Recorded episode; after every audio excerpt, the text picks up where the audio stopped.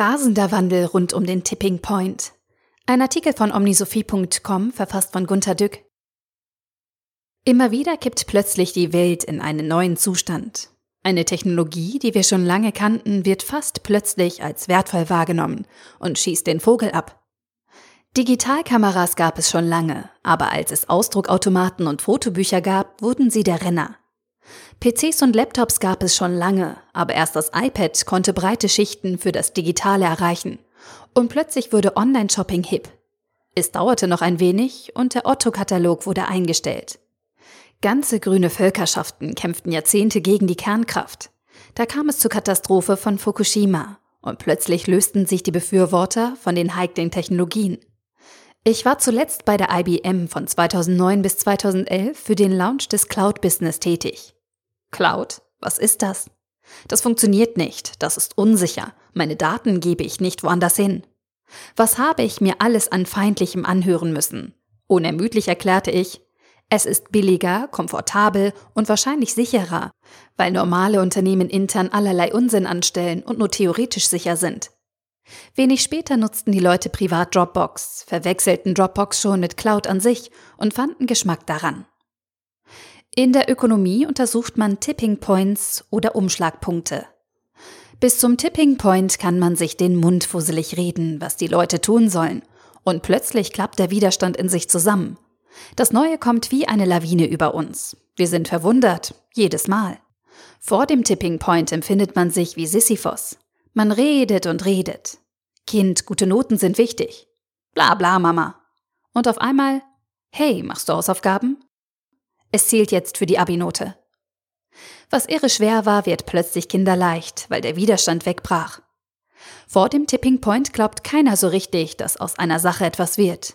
Politiker sagen zum Beispiel immer noch, dass das Internet eine Mode ist. In ein paar Jahren werden sie es euphorischer sehen und stolz darauf sein, in der neuen Welt heimisch geworden zu sein. Im Grunde aber haben unsere Führungspersönlichkeiten doch aber die Pflicht, Tipping Points wenigstens vorherzusehen und am besten solche zu schaffen.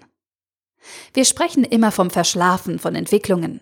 Dabei handelt es sich um das übersehene Überschreiten des Tipping Points, das erst erkannt wird, wenn die Lawine schon rollt. Wenn es den Handel zwickt, erkennt er endlich Amazon an. Erst wenn die Zeitungen keine Anzeigen mehr verkaufen, merken sie plötzlich, dass Daten das Erdöl des 21. Jahrhunderts sind die Googles Werbeeinnahmen sprudeln lassen. Er kennt Tipping Points. Erzeugt Tipping Points. Ich gebe einmal meine Tipps für Tipping Points ab. Bei Lidl gab es gerade Beyond Meat Produkte zu verkaufen, also zum Beispiel Burger Patties aus Pflanzen, die ziemlich genau wie Fleisch schmecken. Ich habe keine mehr bekommen. Ausverkauft. Liebe Leute, es gibt demnächst keinen Grund mehr Fleisch zu kaufen. Kauft noch schnell die Reste auf und legt sie in die Kühltruhe. Im Ernst, in ein paar Jahren geht es auf der Welt viel vegetarischer zu. Oder das Rezo-YouTube-Video markiert eine Umkehr bei den Wahlen. Die sich selbst so bezeichnenden Volksparteien schwinden dahin, weil sie den Tipping Point hinter sich gelassen haben. Die Zeit vom 29. Mai 2019 betitelt ein Oettinger Video mit Achtung, Papa, da kommt was. Das schrieb Oettingers Sohn an ihn mit Verweis auf das Video. Die Zeit? Haben Sie es angesehen? Oettinger? Nein. Oettingers Sohn ist wach. Papa schläft weiter. Auch Markus Söder gab an, das Video nicht angesehen zu haben. Die Politiker halten alles für eine Modeerscheinung. Sie leben mental vor dem Tipping Point. Wir Wähler sind aber schon drüber. Oder die E-Autos sind mit dem Tesla wohl schon bald ein Jahr über dem Tipping Point hinweg. Manche merken es schon. Elon Musk setzt aktiv den Tipping Point und die Welt der Diesel wird kippen. Oder Schüler nutzen YouTube zunehmend dafür, sich den noch nicht verstandenen Schulstoff nochmals oder mehrere Male besser erklären zu lassen als von ihrem eigenen mäßigen Lehrer. Tipping Points muss man erkennen, das ist doch klar, und bitte nicht verschlafen. Noch viel wichtiger wäre es, die Kunst zu beherrschen, welche zu erzeugen. Da versagt die Politik hierzulande jämmerlich.